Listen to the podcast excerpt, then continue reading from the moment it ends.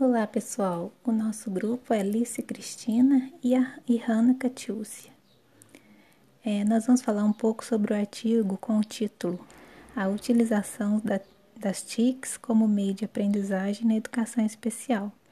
É, foi uma dissertação apresentada à Escola Superior de Educação João de Deus, com vista à obtenção de grau de mestre em Ciências da Educação na especialidade de Educação Especial domínio cognitivo e motor, e foi sobre a orientação da professora doutora Cristina Saraiva Pires Gonçalves. A autora foi Rita Isabel Vieira Gandara. Bom, esse trabalho explica como as formas de implementação das TICs podem estimular o processo de ensino e de aprendizagem dos alunos com necessidades educacionais especiais e também fazer que, com que os professores tenham um conhecimento mais profundo das diferentes soluções tecnológicas que podem ser utilizadas na estruturação e planejamento de uma pedagogia diferenciada. Então, é, durante esse processo, foi apresentado alguns modelos de software que foram utilizados nesse processo educacional que possibilitou essa importante realidade.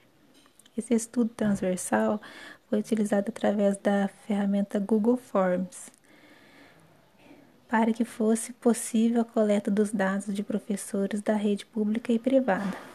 E através desse formulário, vários professores responderam sobre como eles utilizam as TICs na educação dos alunos com necessidades especiais. A partir deste questionário, notou-se que a maioria das escolas encontram-se bem equipadas, equivalente a 55% dos entrevistados.